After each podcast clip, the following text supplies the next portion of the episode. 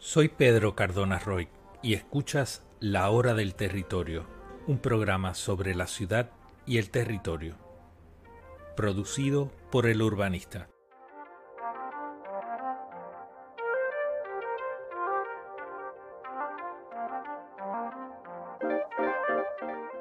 Puedes seguir el urbanista a través de todas las redes sociales o conectarte a la hora del territorio a través de nuestros canales de YouTube, Spotify y Apple Podcasts.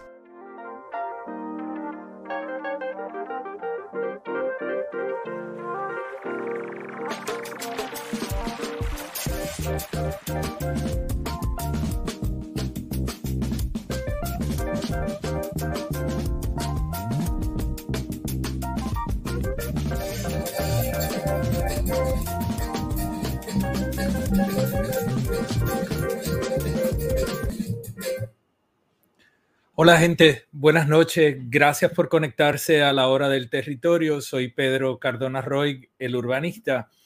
Eh, en la noche de hoy vamos a estar hablando del el caso de Dorado y también de lo que son los requisitos reglamentarios que aplican a un desarrollo en la costa para que podamos comprender, ¿verdad?, qué es lo que obliga a este desarrollo de Dorado y obliga a cualquier otro desarrollo que eh, se vaya a hacer en las costas de Puerto Rico.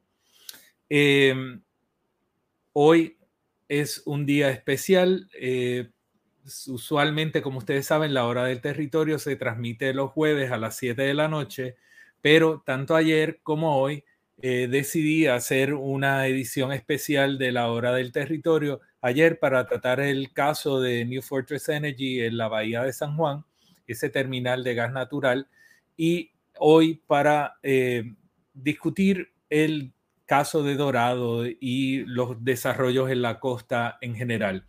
Eh, buenas noches a todas las personas que se conectan. Saludos Sandra, saludos Ariel, saludos Ginny. Tenemos un montón de gente conectada eh, y hay varias personas aquí escribiendo. Recuerden que todos los comentarios que ustedes eh, expresan en las distintas plataformas en las que está conectado el urbanista, pues eh, yo los recibo acá y los podemos ver y los podemos ir incorporando a medida que vaya eh, progresando la transmisión. Saludos Héctor, Cheryl. disculpen, pero tengo la silla muy bajita y me es súper incómodo estar tan bajito, así que ya ahí estoy a la altura que normalmente uso. Este programa se está transmitiendo en vivo a través de Facebook en la cuenta de Pedro Manuel Cardona Roy, la cuenta de El Urbanista y también La Hora del Territorio. En adición, se transmite por Twitter a través de El Urbanista PR, en LinkedIn a través de Pedro M. Cardona Roy, en Twitch bajo El Urbanista. Sé que hoy ha habido problemas con Twitch, pero ya se resolvieron y estamos saliendo, ya me lo confirmaron. Eh, también a través del canal de YouTube de la hora del territorio y se transmite en diferido a través de Instagram y también a través de, eh, en formato de podcast, a través de Apple Podcasts, Spotify y Anchor. Eh, esas son básicamente todas las plataformas a las que tenemos acceso y, por ahí estamos saliendo. Saludos, Ani, Ginny, Evelyn, Esther, Lourdes, Roena, eh, mucha gente que, siempre se conecta y aquí y desde la diáspora, Janet muchas veces se conecta desde Texas y hay otras personas, ¿verdad? Que eh, en la diáspora que les agradecemos eh, el que se conecten. Les pido por favor, como siempre, que compartan estos videos para que otra gente también pueda entrar en conocimiento de la información que estamos trabajando acá. Eh, son trabajos pues que uno hace de voluntario, eh, son trabajos duros que se suman al trabajo habitual de nuestras oficinas, eh, pero creo que es necesario. También tenemos aquí desde Massachusetts, Astrid Ortega, Tenemos a John. Saludos. Eh, muy bien. Bienvenido seas a, tu país. Y eh, tenemos aquí a también Esther. Bueno, saludos a todos y todas. Vamos a comenzar un poco con lo que tenemos programado para el día de hoy porque hay bastantes cosas. Reconozco también la asistencia técnica de Aitor Vitoria, a quien agradecemos como siempre la colaboración. Eh, miren, importante, a los que se han conectado ahora en los últimos minutos, yo estoy hablando aquí no solamente del caso de Dorado, estoy hablando de todo desarrollo costero y vamos a estar viendo los requisitos reglamentarios que aplican a cualquier desarrollo costero y el desarrollo de Dorado no está exento. Ustedes saben que en el tercer episodio de esta temporada eh, tuvimos a la eh, abogada eh, María de Lourdes Guzmán, Marilu Guzmán, quien me acompañó y estuvimos discutiendo asuntos relacionados a desarrollo eh, en Dorado, ¿verdad? Y un memorando de entendimiento que se, que se preparó para, para Dorado. También nos acompañó Luis García Pelati, ahí tuvimos una conversación sobre la, eh, la pertinencia, la legalidad y el alcance de un memorando de entendimiento Así que yo no voy a entrar mucho en detalle, mucho más en detalle de ese memorando de entendimiento, porque yo entiendo que casi todo está dicho en ese tercer episodio. Y las personas que me han preguntado, pues si quieren buscar rápido eh, alguno de los videos previos, pueden ir a la hora del territorio en la página que tiene en Facebook o pueden dirigirse a YouTube y ahí tienen todos los episodios y pueden descargarlos, verlos, compartirlos, todo lo que ustedes quieran. Esa información permanece colgada ahí. El muro de Pedro Manuel Cardona Roy y el urbanista a veces tratan una temática más amplia y están, eh, funcionan de una manera más dinámica. Eh, por lo tanto, es difícil encontrar lo que pasó antes, pero se creó la hora del territorio y esos canales para que ustedes puedan acceder a esa información con mayor facilidad.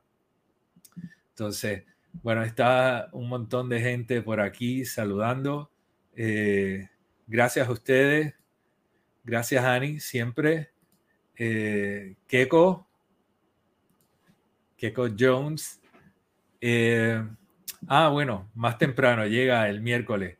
Igual el jueves, pues hay break de ir a, a las vistas de Sol y Playa en Aguadilla eh, a partir de las 10 de la mañana. Eh, pero vamos a hablar de eso más adelante.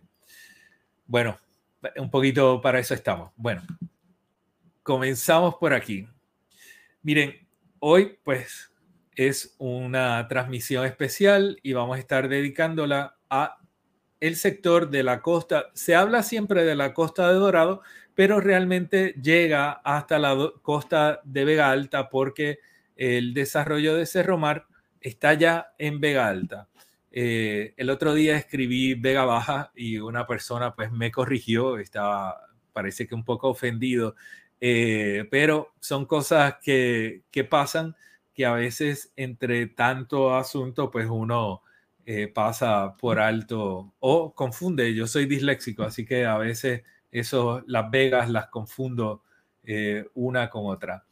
Déjame estar seguro de que no tenemos interrupción a, las imágenes que vamos a estar presentando.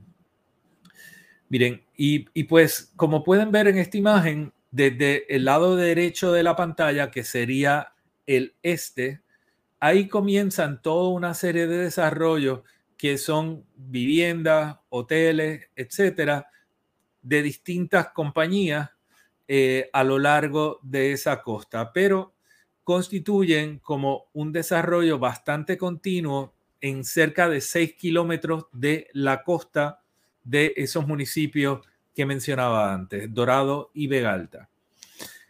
La naturaleza de estos desarrollos es mayormente residencial y hay unos componentes turísticos aislados en unas partes, a pesar de que muchos de estos proyectos se han presentado como si fueran proyectos turísticos, pero realmente estos son proyectos residenciales, hay viviendas permanentes de personas locales, personas extranjeras que viven allí eh, por diversas razones y viven todo el año allí o cada vez que vienen a Puerto Rico van allí, no se quedan en otros sitios, no se quedan en otros hoteles, van a su casa. Por lo menos eso es lo que aparenta. Yo voy a estar haciendo referencia a lo que son unas secciones del reglamento conjunto de 2020. Y ustedes saben que el reglamento conjunto de 2020 es un reglamento declarado nulo por los tribunales y la Junta de Planificación y la OCPE y el Secretario de Desarrollo Económico insisten en usarlo eh, incorrectamente, pero para propósitos de que ustedes puedan conseguir la misma información que yo tengo aquí, pues yo utilizo la referencia del reglamento conjunto de 2020. Les digo que desde los años 80 esta información es exactamente igual, que ha estado contenida en distintos instrumentos reglamentarios, pero desde el año 2010 se recogió en el reglamento conjunto. Así que todas las versiones del reglamento conjunto a partir del año 2010 utilizan este mismo vocabulario en distintas secciones, pero es exactamente el mismo vocabulario. Y como les digo, esto aplicaba desde los años 80, por lo tanto, cuando se presentó el desarrollo inicial de este concepto nuevo en el área de Dorado, en el año 2007, esto le aplicaba no desde el reglamento conjunto, sino desde el reglamento que tenía en aquel entonces el Departamento de Recursos Naturales y Ambientales. Así que no, no hay nada nuevo. Dentro de ese reglamento se dice en el capítulo sexto, en las disposiciones para zona costanera y de acceso a las playas y costas de Puerto Rico, que el propósito de, esa, de ese capítulo es guiar y controlar el uso y desarrollo de terrenos y cuerpos de agua en la zona costera de Puerto Rico, sus costas, playas y para requerir, fomentar o prohibir, basado en el bienestar general, los accesos a las playas de Puerto Rico. Eso es medular para cualquier persona que está trabajando con el análisis de estas, de estas áreas. En la parte de aplicación, que en la sección 6.412 se dice que las disposiciones de este capítulo aplican a toda construcción, reconstrucción, demolición o alteración de edificios, segregaciones de terrenos, desarrollo, urbanizaciones y cualquier otro proyecto que se proponga dentro de la zona costanera de Puerto Rico y de las islas adyacentes dentro de su jurisdicción. El inciso B dice toda transacción de terrenos públicos o mejora pública dentro de la zona costanera de Puerto Rico a ser realizada por algún funcionario u organismo del gobierno de Puerto Rico. Luego continúa todos los terrenos dentro de la zona costanera, incluyendo los terrenos sumergidos y bajo agua, navegables colindantes con la isla de Puerto Rico y otras islas adyacentes dentro de su jurisdicción cuando se determine que es necesario para la implementación de este reglamento y de toda persona natural o jurídica, pública o privada y cualquier agrupación de ella. Esto quiere decir que todo lo que hemos estado viendo en el caso de Dorado le aplican estas reglas, porque allí hay reconstrucción, hay remodelación, hay nueva construcción, hay segregaciones, hay procesos de urbanización. Todo eso le aplica al caso de Dorado, le aplica a todo desarrollo en las costas de Puerto Rico. Por eso la importancia de este capítulo y que ustedes lo conozcan. En cuanto al acceso público, en las disposiciones generales se dice, y esto es súper importante, y es algo que yo quería que ustedes eh, prestaran mucha atención y lo entendieran. Se dice ahí que es un requisito mandatorio que todo proyecto se autorice, que se autorice colindante con un litoral marítimo o lacustre provea una o más vías de acceso público que conduzcan a través del proyecto o bordeando este desde la vía pública que sirve de acceso al mismo hasta llegar a la otra vía pública paralela, a otra vía pública paralela a la costa o a la costa misma, a la playa o al cuerpo lacustre. La dedicación de estas vías al tránsito público se hará mediante escritura pública a favor del municipio donde ubique el proyecto o del DTOP o mediante la aprobación de un plano de inscripción y por escritura pública en los casos que aplique. Y aquí aclaro, para si a alguien le queda duda, tienen que haber vías públicas entre la carretera principal de Dorado que pasa por los hoteles hasta llegar a la costa. O la pones en el medio del desarrollo o la pones en los costados, pero la tienes que poner. Eso es lo que dice aquí. Y esos accesos hasta la costa son públicos. En esta parte del reglamento no se expresa una posible variación a esa condición. Lo que exige el reglamento es que esos accesos tienen que ser públicos. No puede haber dispensa, no hay ningún espacio en este inciso para interpretación. Y aquí también hago una aclaración. La historia de la Junta de Planificación ha sido que por muchos años, cada vez que se reunía el cuerpo colegiado, entendía que tenía discreción absoluta sobre la política pública que ella misma había adoptado. Si era otra junta la que la había aprobado, pues podían o no respetar la norma cuando se constituían como cuerpo colegiado. Sin embargo, eso no es lo que dice la ley de lo que puede hacer una junta de planificación, porque la ley 75 de planificación le dice a los miembros de junta que tienen que cumplir con su propia política pública. Por lo tanto, no pueden, cuando se reúnen y estamos en el boncha a puerta cerrada con las luces apagadas, determinar una cosa que sea contraria a la política pública que se adoptó. De eso depende la confianza de la ciudadanía y de eso depende la credibilidad de la agencia y la legalidad de los actos de estas personas. Así que esto es sumamente importante. Yo lo tuve siempre muy claro yo creo que todos los miembros de Junta con los que yo compartí, tengo la, certeza de que compartían esos mismos principios. Y eso es fundamental. Allí se va a cumplir con las normas. Y por ejemplo, en un caso como este, habría que considerar todos y cada uno de estos puntos. Dan dos opciones aquí en, el, eh, en la sección 6.4, 2.1. Y es que tú puedes tener unas vías de acceso que lleven a lo que sería un equivalente a un malecón o una vía, una carretera que corra relativamente paralelo a la costa. O tú provees unos accesos directos a la costa y la playa y pues la gente a través de eso pues puede llegar. Hay otros requisitos que piden que se identifique la playa con unos rótulos y unas cosas, pero esos los dejé fuera eh, para, para, para no confundir mucho o no agregar demasiada información.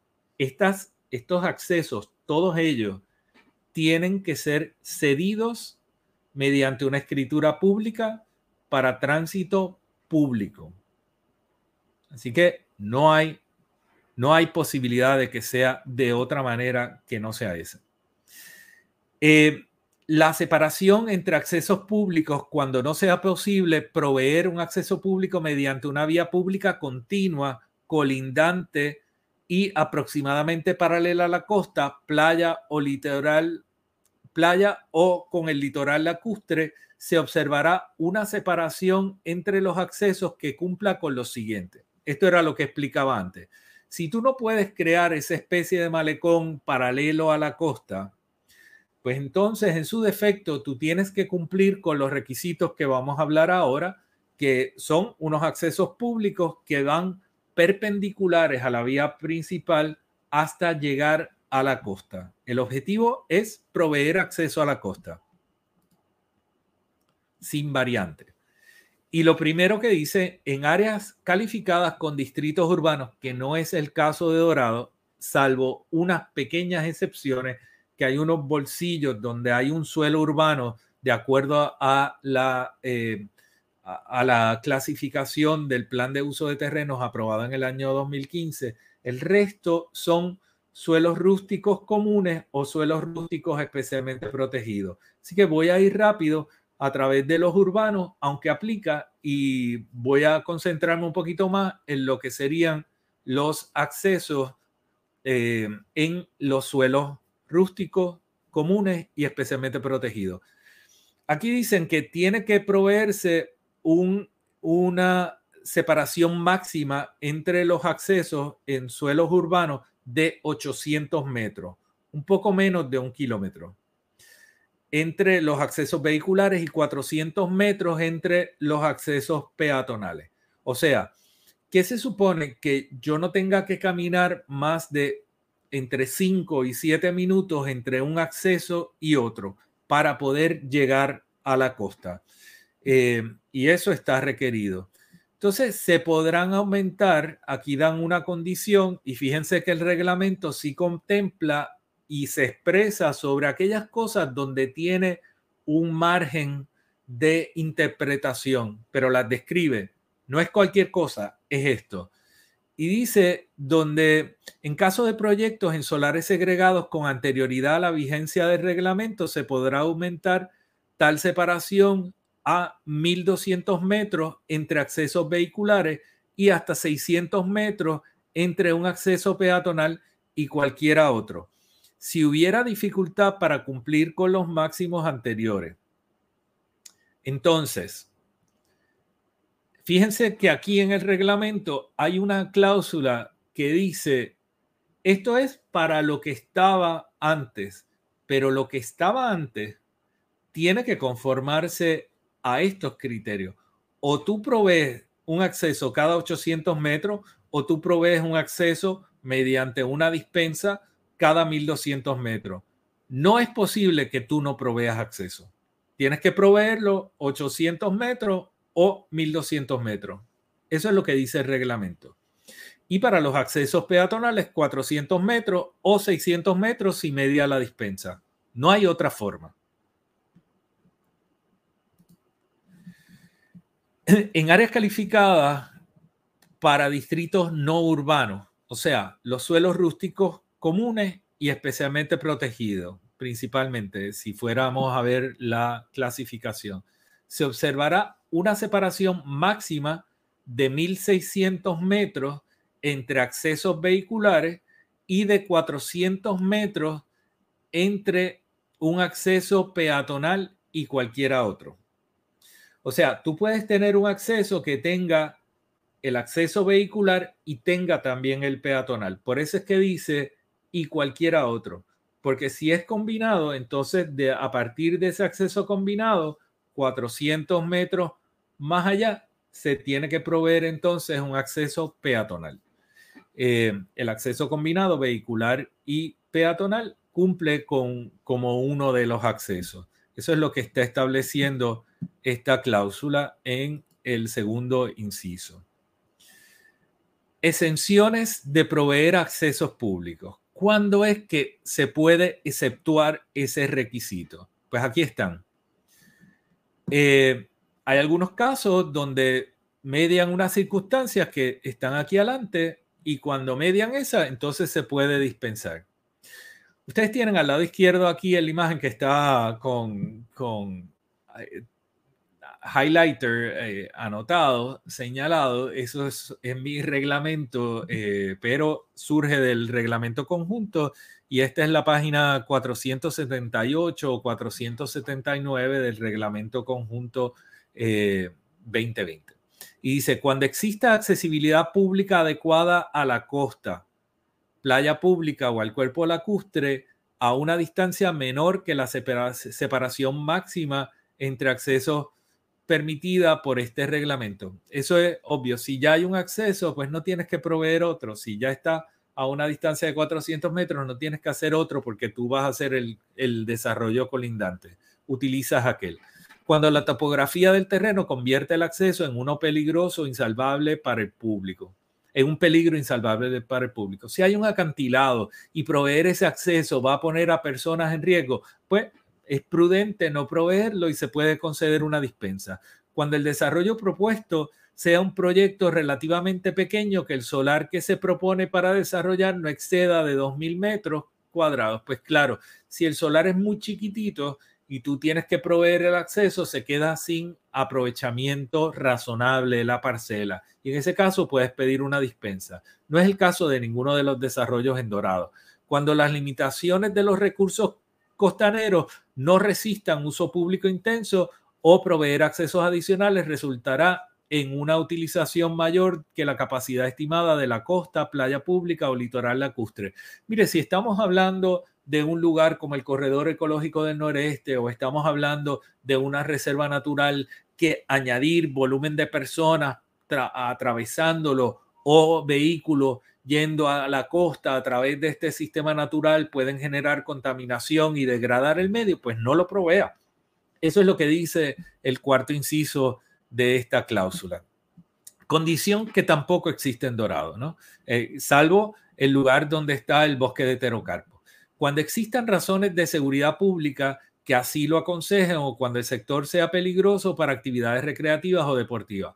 Las costas de Vieques, que algunas de ellas no han sido limpiadas y tienen todavía eh, residuos de lo que fueran las prácticas del ejército de Estados Unidos, de la Marina de Estados Unidos, pues en esos casos hay que tener prudencia porque no quieres que una persona se enfrente a una munición viva o donde hay eh, pues un, asunto de seguridad porque tienes una operación portuaria eh, delicada de recibo de, combustible y no puedes tener a personas caminando por allí porque presentan un riesgo a la operación o a las, eh, a las mismas personas que transitan por el sector que no conocen de las medidas de seguridad. Los accesos públicos existentes, esto es importante, que miren lo que dice el inciso de los accesos públicos a las playas, costas y litorales lacustres se mantendrán libres de obstrucciones. La construcción sin obtener permiso para ello, de vallas, verjas y de boyas marítimas con rótulos de no pase o análogo, la excavación del pavimento o zanjas a través del acceso público o la construcción de estructuras dentro de la servidumbre de acceso se considerarán como obstrucciones al acceso y una violación a este reglamento. O sea, los rótulos que vimos en unas imágenes que transmitió Maritza Cañizares del área de Dorado, esos rótulos se tienen que remover porque no puede haber un rótulo que diga que está prohibido el acceso a la playa de Dorado Beach ni a ninguna otra playa. Así que ese tipo de cosas, este reglamento lo aclara. Tampoco pueden haber verjas ni pueden haber arrecifes artificiales o barreras como rocas que se instalan para impedir que la gente pase o que pase con dificultad y se pueda accidentar. Ese tipo de cosas no puede darse porque lo dice el reglamento. Y fíjense que no hace distinción para proyectos preexistentes, proyectos nuevos, es para todo, todo desarrollo que tenga algo que ver con la costa. Las estructuras que constituyen un obstáculo a ese fruto también son ilegales. Y hay algunas que son incluso hoteles. Tenemos algunos en condado. Pero aquí nos vamos a enfocar en este contexto por este momento. Eh, y vamos a hablar qué es eso, porque yo sé que lo hemos hablado en el pasado con algunos de ustedes, pero hay personas nuevas en el grupo y quería hablar de eso, de lo que es la, servidumbre de salvamento, la zona de salvamento para, para que lo conozcan. Miren, y aquí eh, tenemos las disposiciones que también están contenidas en el reglamento conjunto en la sección 6.422 en la página 478 que se establece lo que es la zona de separación y también la delimitación de la zona marítimo terrestre, que como hemos hablado de, sol y playa, estos son dos cosas que están reguladas y están reguladas desde los años 80 mediante reglamento, pero surgen desde la ley de puertos eh, del 1800. Así que esto no es nuevo, esto no surgió de la nada en los años 80, pero desde el 80 está claramente establecido en un reglamento y, y por lo tanto obliga.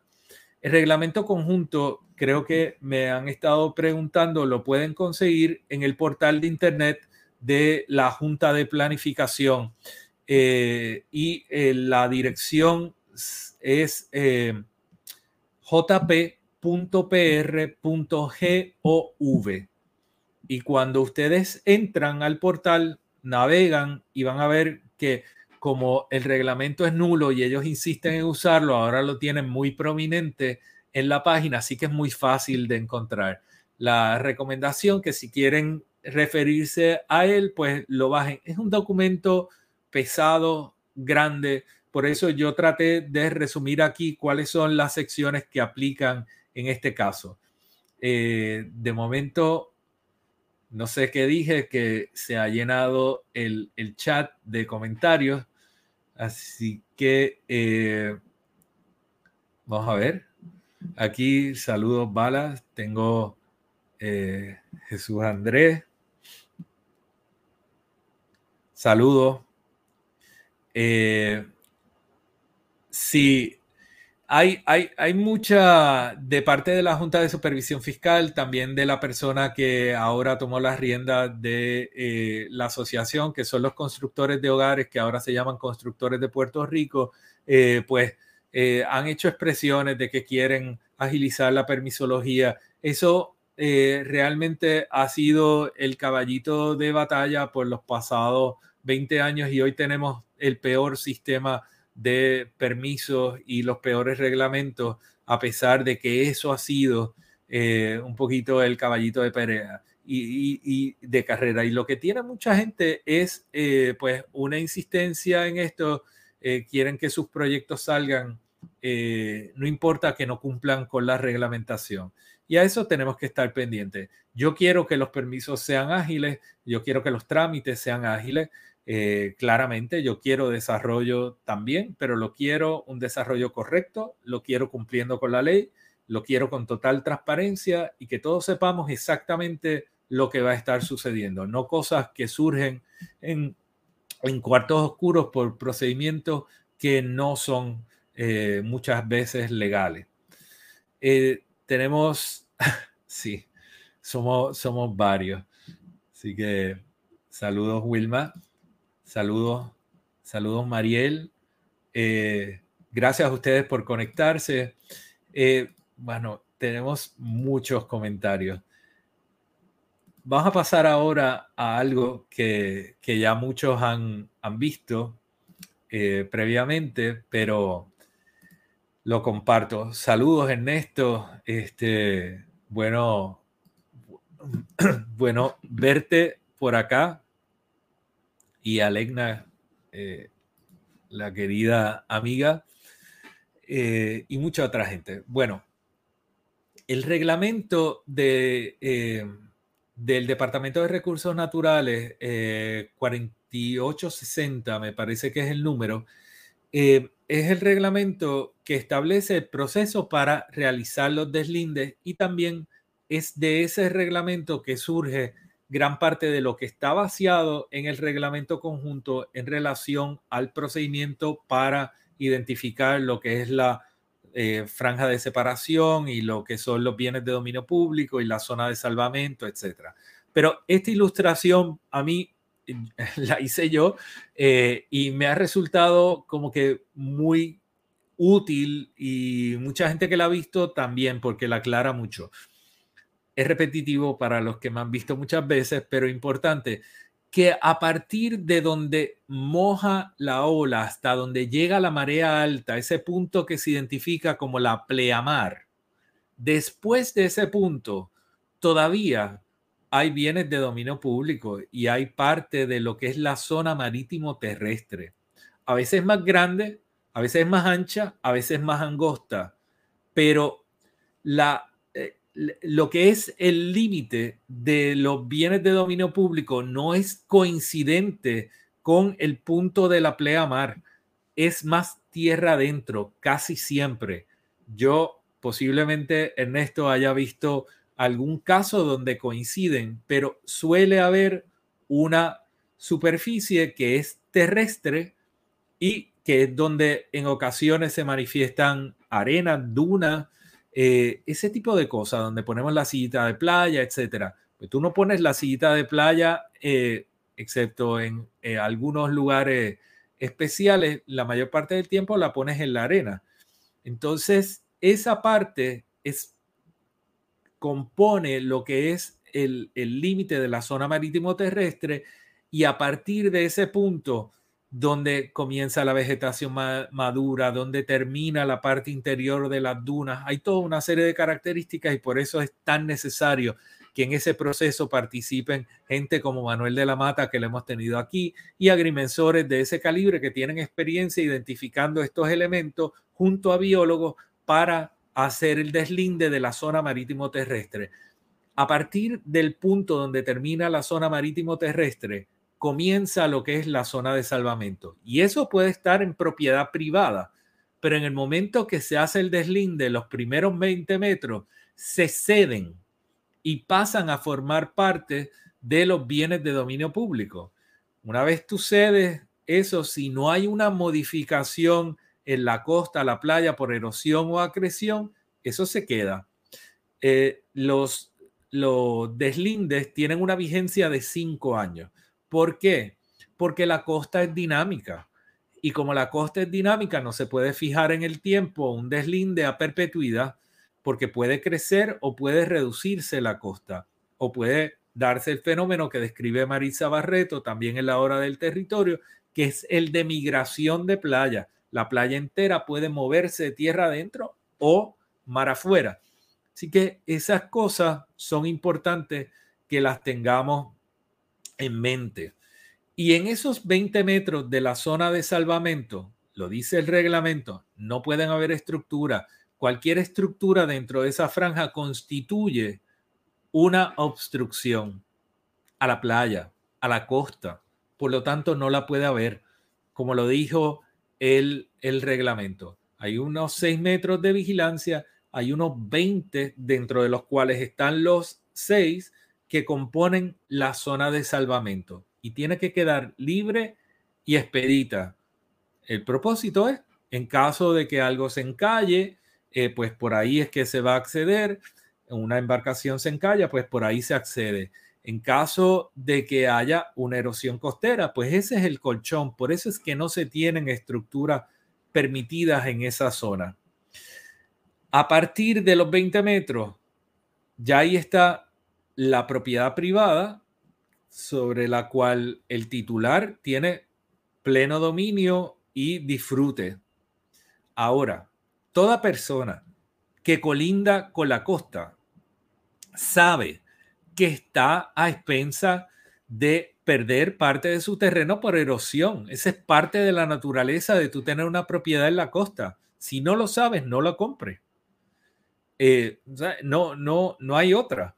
Eh, nuestros reglamentos también requieren que se le notifique a un comprador las condiciones que existen sobre aspectos como este. El caso de inundación es mucho más claro. Hay una obligación de que el que vende una propiedad en una zona inundable le notifique al comprador de la inundabilidad que afecta esa parcela. Si no, no se puede dar el negocio. Así que nada, esto era lo que quería que ustedes vieran. Y la zona costanera que es un término que se utiliza en el reglamento para que ustedes tengan una idea, a partir de lo que es el límite de la zona marítimo terrestre, de ese punto, tierra adentro, por un kilómetro, es que está la zona costanera y se extiende también mar afuera la zona costanera. Es, es una franja amplia. Dentro de ella está la zona marítimo terrestre, dentro de ella está la zona de salvamento. Y hay casos como el de la Parguera y hay otros lugares donde la, zona costanera se extiende incluso más allá de un kilómetro por las condiciones fisiográficas, etcétera, que existen en este lugar y, eh, condiciones naturales. Que importante que tengan eso en mente y está regulado. Mire, en cuanto a segregaciones y urbanizaciones, esta sección del reglamento establece que línea de solares con frente a la costa, si se está haciendo unas segregaciones que son perpendiculares a la costa, cuando el proyecto envuelva la creación de una línea de solares individuales paralelos y contiguos a la zona marítimo terrestre o litoral lacustre, los mismos estarán separados de la zona de separación de 20 metros de ancho mínimo por una calle pública que servirá de acceso principal a los mismos. Este es el equivalente a un malecón. Eso es lo que dice el reglamento y lo dice desde los años 80. Y esto ha sido ampliamente violentado. Pero no existe en ningún lugar una capacidad de conceder una dispensa a ese requisito. Por lo tanto, es condición sine qua non, le guste o no le guste. Eso está ahí. Así que con eso hay que cumplir. En adición, se dice que el ancho de las vías públicas, y es importante porque se decía la separación entre ellas anteriormente, aquí se dice el ancho que tienen que tener esas vías públicas. Y eh, deja de buscarlo que el número está en la próxima imagen y se dice que todo acceso vehicular tendrá un ancho mínimo de 11 metros y todo acceso peatonal tendrá un ancho mínimo de 3 metros. Entonces, se pueden combinar, como les dije, yo puedo tener una calle que tenga una acera, yo puedo tener una calle que tenga un paseo alrededor y que sea no sea recto, sea sinuoso, tenga vegetación, etcétera, pero tengo que proveer el acceso y tiene que tener siempre no menos de 3 metros y tiene que proveerse a una distancia que no sea mayor a cada 400 metros según eh, en el caso de suelos rústicos comunes y suelos rústicos especialmente protegidos. Eso es lo que dice la reglamentación. ¿Cómo se traduce esto en el caso de Dorado? ¿Qué tendríamos que tener? O en cualquier otro caso, ¿verdad? Siendo la costa de Dorado Vega Alta que hemos estado viendo, una que tiene una extensión de aproximadamente 6 kilómetros de frente de costa y utilizando los criterios de la clasificación del plan de uso de terrenos aprobado en el año 2015, pues tenemos que proveer entre 3 y 4 accesos vehiculares, cada uno de ellos de 11 metros de ancho. Y tendríamos que proveer 15 accesos peatonales de 3 metros mínimo de ancho, que pueden ser, como les dije anteriormente, pueden ser perpendiculares a la carretera principal o si se provee una ruta como un malecón paralelo a la costa, fuera de lo que son los, los 20 metros eh, que se establece en la franja de salvamento, la zona de salvamento, entonces eh, se puede dispensar esto proveyendo los accesos en los extremos y en unos puntos intermedios según lo establece también el reglamento. Estos accesos van a ser siempre perpendiculares a la calle a la carretera principal y su destino es llegar a la costa o la playa. ¿Cumple el, eh, los proyectos de Dorado con esto? Pues realmente, aparentemente no. Eh, sin embargo, vamos a hablar de algunas eh, declaraciones que han surgido en, hace unos minutos. Eh, saludos, aquí, aquí estamos. sí, las verjas continuas no pueden, no pueden existir y de nuevo, dentro de la franja de 20 metros no puede haber ninguna estructura.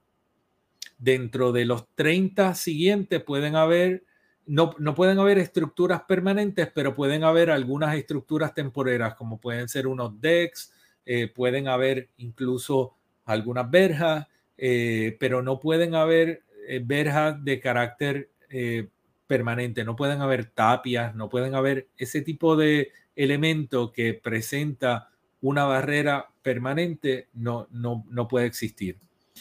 Si estamos viendo situaciones eh, complejas, eh, tenemos aquí a Eliezer Molina, también lo saludamos.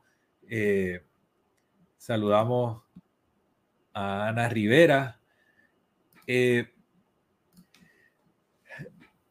gracias, Alegna. Tratamos Ana Martínez, eh, la ventaja de la hora del territorio y el urbanista es que cualquier cosa que se te pierda la vas a poder encontrar grabada. Así que eh, a mi amiga, la fotógrafa Ana, Ana Martínez, pues por ahí la vas a poder conseguir. Esta información yo la compartí en estos días, que es del portal del eh, Departamento de Recursos Naturales donde está el sistema de referencia oficial para el deslinde de bienes de dominio público en la zona marítimo terrestre. Yo creo que posiblemente el Departamento de Recursos Naturales, su dirección actual, pues no sabe que esto existe y tal vez el haberlo hecho público va a hacer que esto lo quiten próximamente. Pero importante, esta información existe a modo de orientación. Es un deslinde provisional que se hizo de algunas partes en Puerto Rico una cantidad significativa de terreno. Eh, se pasan por alto algunas de las propiedades más controversiales como eh, Bahía y otras, eh, pero tiene un deslinde trazado y se puede ver por dónde es que iba ese deslinde. Ya tiene algunos años de antigüedad. Hay unas informaciones más actualizadas de topografía, se hicieron unos unos vuelos con unos LiDARs para levantar una información topográfica mucho más certera y por lo tanto algunas de estas cosas pueden ser mejoradas. Pero en ocasiones nosotros somos nuestros propios eh, peores enemigos y yo creo que esa cuestión de que puede haber algo mejor nos lleva a que no utilicemos nada y entonces cometamos las torpezas que cometemos a diario.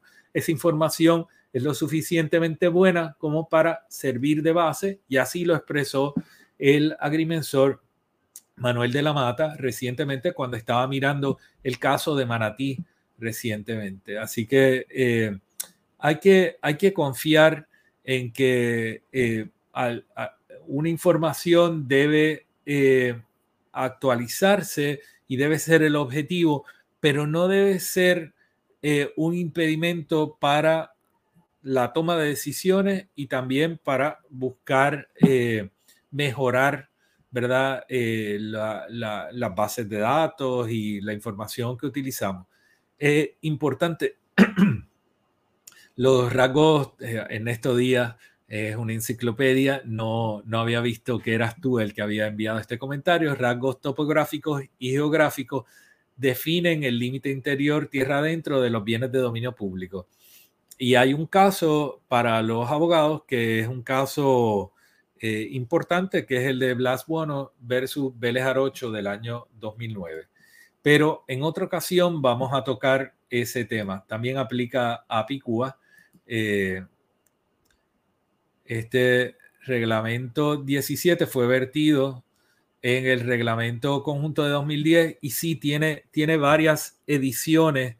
Eh, lamentables, cosas que se quedaron fuera, pero hay unos componentes esenciales que están ahí en el reglamento que se, eh, que se hace como enmienda al 2010, en el año 2014 se rescató mucho de esto, pero todavía había que hacer un esfuerzo mayor eh, y se hizo, ¿verdad? Con personas eh, como en estos días y otras personas en el Departamento de Recursos Naturales en el reglamento de 2015 que también fue anulado. Eh, se pusieron los huevos a peseta. Eh, tal parece. bueno, paso por aquí a los últimos datos. No quiero extenderme muchísimo, pero de nuevo, todos estos criterios aplican a los casos de Dorado, Vega Alta y a todo el resto de la costa en Puerto Rico, incluyendo Picúa, eh, eh, las mareas, eh, todos esos sectores que hemos estado viendo, Las Palmas, sol y playa, todo, todo, todo litoral costero viene obligado por este reglamento, estas condiciones, estos criterios que están contenidos acá. En el día de hoy, el eh, presidente de la Junta de Directores del grupo PRISA eh, hizo estas declaraciones y dice que reconocemos que las playas son de dominio público y en ningún momento se ha negado acceso a las mismas. Toda persona en Puerto Rico tiene derecho de disfrutar de las playas y las que quedan frente a Cerro Mar y Dorado Beach, aunque son de acceso más incómodo por su entorno y morfología natural, no son la excepción. Por lo tanto, este mensaje del el señor Estuve pues da la bienvenida a que el próximo sábado se realice la actividad denominada Ghetto Beach en, en estas playas que, como él bien dice, son también de dominio público. Lo que tenemos que ver es cómo esas comunidades van a proveer el acceso que requieren los reglamentos para llegar hasta esa costa que es de dominio público y que a la cual tiene derecho todo puertorriqueño a acceder y lo reconoce de una manera eh, muy, muy clara el, eh, el titular de Prisa Group, el señor Federico Stuve. Yo creo que esas declaraciones son, son importantes y pues nadie debe tener preocupación con llegar el sábado hasta este lugar para disfrutar de este sitio, que es el propósito de la eh, actividad que fue convocada. Eh, esto era todo lo que tenía para presentar, pero quería ver, me preguntan que si escuché a eh, Rafael Hernández Montañé en las declaraciones que dio ayer y pues sí, lo escuché. Me llamó la atención un poco el tono porque por momentos tenía dudas de si era una persona que estaba expresándose a nombre de los desarrolladores o de los titulares de los desarrollos o era el presidente de la Cámara de Representantes el que se expresaba, ¿no? Porque por momentos la, el enfoque y la preocupación era eh, más con un lado que con, la ciudadanía, ¿verdad? Me llamó la atención también en sus expresiones que decía que todos los de Dorado reconocían que su playa era la playa del balneario y la otra playa era una playa que le pertenecía a la gente de Dorado Beach y Cerro Mar, como si no entendiera lo que son los bienes de dominio público y lo que corresponde en esos casos. Parece que en el fragor de, la conferencia de prensa confundió los términos y no, no los pudo expresar bien. Pero claramente lo que dijo no es correcto. Eh, tanto el balneario como las otras costas le pertenecen al pueblo de Puerto Rico, no al gobierno, le pertenecen al pueblo de Puerto Rico y el Departamento de Recursos Naturales es custodio y tiene que velar por el interés del pueblo de Puerto Rico, no del gobierno del pueblo de Puerto Rico, no del desarrollador, sino del pueblo de Puerto Rico. Por lo tanto, yo creo que estas cosas son importantes. Reconozco que a veces la gente, pues, así en conferencias de prensa se confunden y dicen cosas que no quisieron decir, pero, pero lo que salió en el pietaje no es correcto. Eh, las expresiones escritas de Federico Stube, al menos el primer párrafo, eh, pues es una expresión clara de la naturaleza pública de, esta, de, este sector.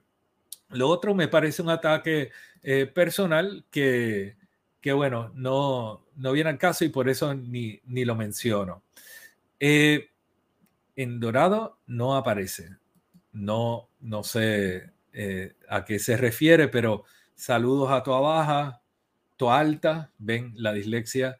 Eh, sí, yo tengo oficina privada y, y soy consultor en Puerto Rico y a nivel internacional en temas reglamentarios, normativos y de planificación. Soy parte de la Federación Internacional de la Junta de la Federación Internacional de Vivienda y Planificación. Eh, somos 11 miembros en esa junta y esta es la entidad más antigua eh, de planificación a nivel mundial y también la más prestigiosa con sede en Copenhague, en Dinamarca, aunque ahora estamos eh, en el proceso de mudar la sede a, otro país. Así que sí, eh, trabajo horarios extendidos y a veces pues es complicado tener una reunión con Singapur y luego reunirse en un proyecto aquí en Puerto Rico, pero eh, lo, lo, hacemos. Armando Morales, Janet, Ita, aquí, eh, uff, mucha gente, mucha gente escribiendo. Gracias. Bueno, no quiero, no quiero retenerlos acá. Les agradezco como siempre eh, el que se conecten a la hora del territorio, eh, la atención que prestan. Les agradezco que compartan la información en sus redes y sus plataformas para difundir el, el mensaje y tratar de aumentar lo que es la conciencia en relación a estos temas, porque gran parte de lo que ha, sucedido ha sucedido porque no estábamos alerta, no estábamos al tanto de estas situaciones, no sabíamos dónde buscar la información, no sabíamos a qué atenernos. Así que parte del propósito de la hora del territorio y de el urbanista es comunicar estas cosas para que construyamos un conocimiento eh, en, todo, en todo Puerto Rico. Eh, bueno, yo, yo digo que se confundió, eh, no, no, no quiero entrar en más detalle. A, veces pasa que en, en, toda esta dinámica y fragor de una conferencia de prensa, pues puede confundirse alguien pero hay que ver también lo que han sido su trayectoria y sus actos. Y en sus manos está el darle paso a la ley de costa, eh, darle paso a la ley de playa eh, y a lo que es el proyecto de la moratoria eh, temporal a la construcción de las costas, en lo que se desarrolla un estudio para poder analizar con certeza lo que son los impactos de estos desarrollos.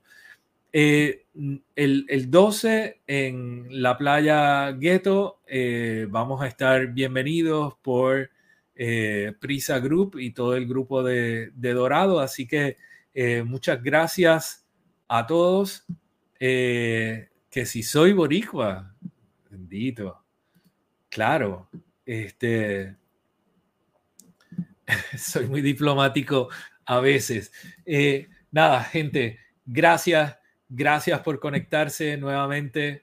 Eh, recuerden, posiblemente este jueves lo que haga es eh, compartir una grabación previa para darles un break y darme un break porque hemos estado trabajando muchísimos asuntos y yo creo que es importante eh, tomar un descanso, una pausa y, y, permitir que también podamos trabajar otros temas. mañana comienzan las vistas de sol y playa en el Tribunal de Aguadilla, eh, comienzan a las 9 de la mañana, el jueves continúan, el jueves 10, y eh, comienzan el jueves a las 10 de la mañana, mañana a las 9 y el, el 10 comienzan a las 10 de la mañana. El sábado 12, Ghetto Beach. Acuérdense. Buenas noches, que estén bien, compartan. Soy Pedro Cardona Roy y escuchas La Hora del Territorio, un programa sobre la ciudad y el territorio, producido por el urbanista.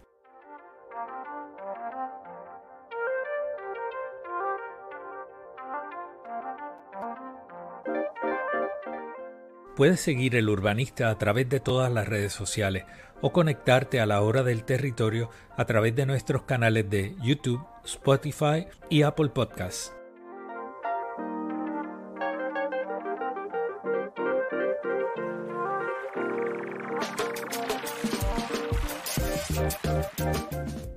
Gracias por conectarte a la hora del territorio. Si te ha gustado el contenido, dale me gusta, comenta y comparte. Thank you.